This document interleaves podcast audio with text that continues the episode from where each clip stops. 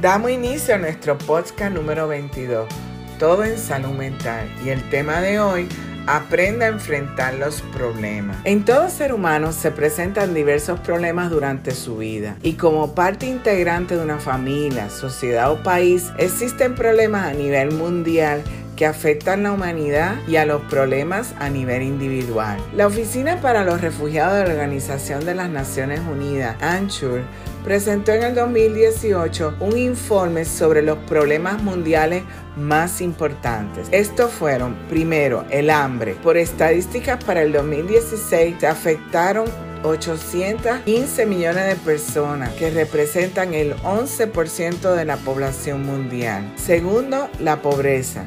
Estimaciones del Banco Mundial presentaron que el 12.7% de la población mundial vive con menos de 1.9 dólares al día. Tercero, el racismo. La discriminación por razón de raza es una de las causas principales de problemas a nivel mundial. Cuarto, los conflictos. Los conflictos como la guerra afectan a la humanidad. Quinto, la violencia de género. La violencia de género donde es un mal social mundial y la mujer es la más afectada. Y este año hay que añadir la pandemia del coronavirus COVID-19 que inició en el diciembre del 2019 y todavía hoy día es un problema sanitario mundial. A nivel individual, los factores biopsicosociales ocasionan diversos problemas en la vida. Los problemas son una constante. Lo que cambia es la actitud que se presente en el individuo para enfrentar los problemas. Se habla de que hay problemas y dificultades. Cuando alguien padece un auténtico problema, no se puede decir que él lo tenga, sino que el problema le tiene a él. El problema le envuelve, le contiene encerrado en una telaraña y donde le produce alteraciones y la persona ni siquiera puede ver ni definir con claridad qué hacer. En otras palabras, se siente atrapado. Cuando se trata de una dificultad, aunque sea importante, la persona puede verla y definirla con claridad.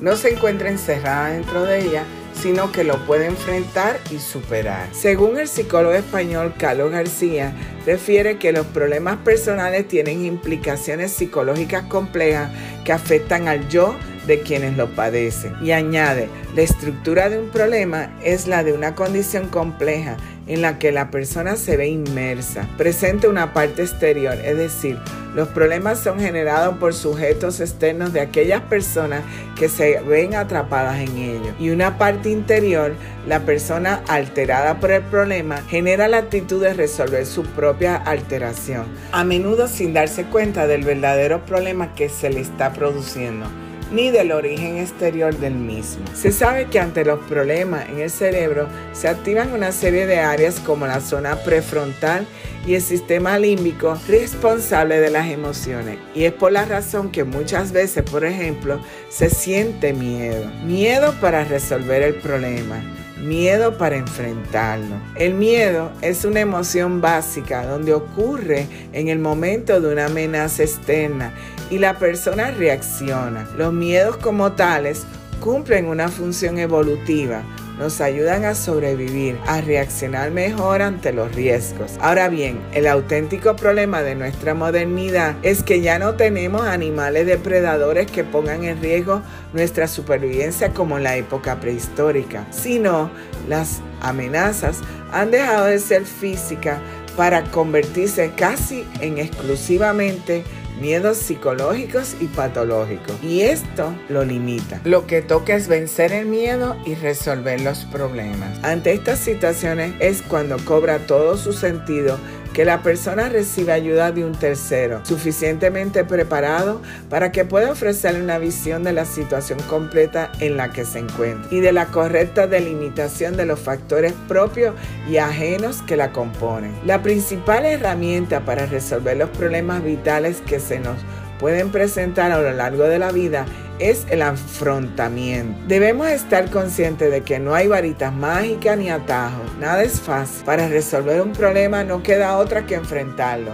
No hay más. Todo lo que se quiere evitar al final volverá. Los problemas no desaparecen y si no se resuelven se vuelven crónicos. Por eso debes aprender cómo enfrentar tus problemas. A continuación, los tres pasos que sugiere el psicólogo español Daniel Molina para enfrentar los problemas. Primero, Aceptación.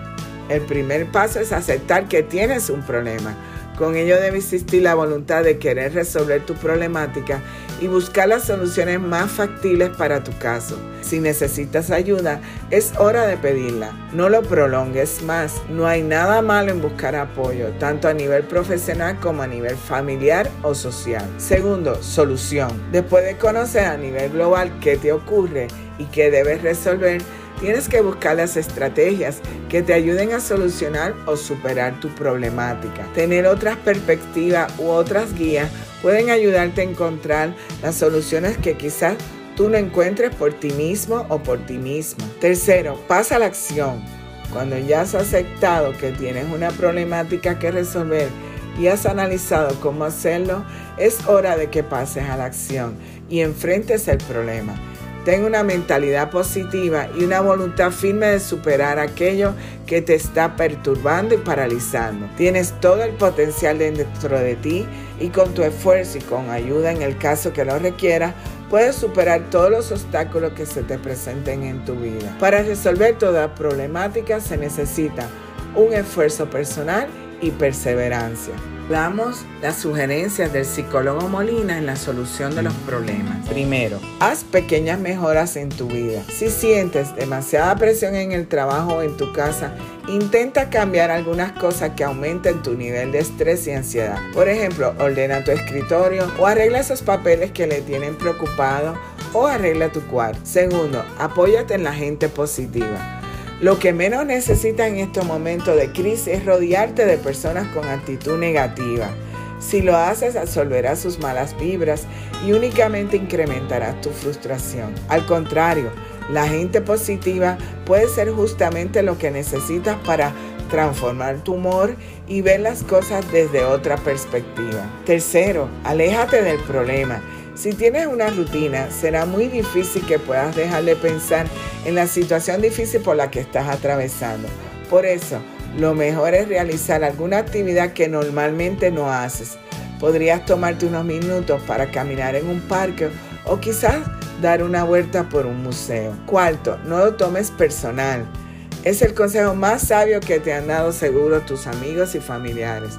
Cuando tienes un problema con una persona o te enfrentas a un fracaso, lo más común es convertir esta situación en un recordatorio de tus defectos y limitaciones. Para seguir adelante tendrás que dejar de pensar así, ser empático e intentar entender por qué ocurrió o por qué el otro actuó de esa manera. Quinto, ve las cosas buenas. Cuando estamos pasando por momentos difíciles, tendemos a ver todo de color negro. Tómate unos minutos para tranquilizarte y pensar en las cosas positivas. Procura escribirlas y leerlas cada cierto tiempo. Te servirá como un recordatorio de que no todo está mal. Sexto, medita.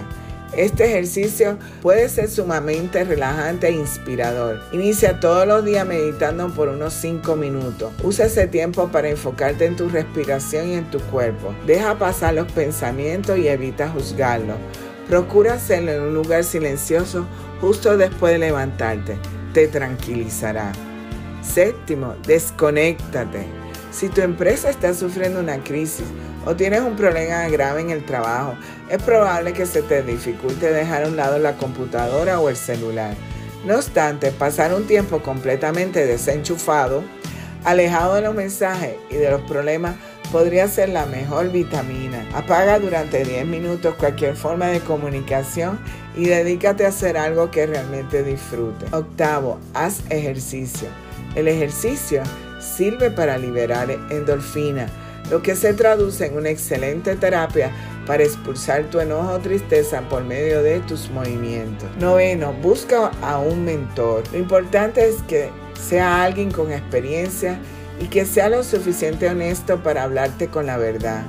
Desahogarte con él o ella te dará una sensación de paz y también podrías recibir un consejo que te permita alterar ese terrible rumbo que estás siguiendo. Y por último, encuentra la causa raíz. Cuando atraviesas un momento difícil, es normal que culpes a todo el mundo que te desahogues con tu pareja y con tus amigos y que estés en contra de cualquier cosa que se te ponga enfrente.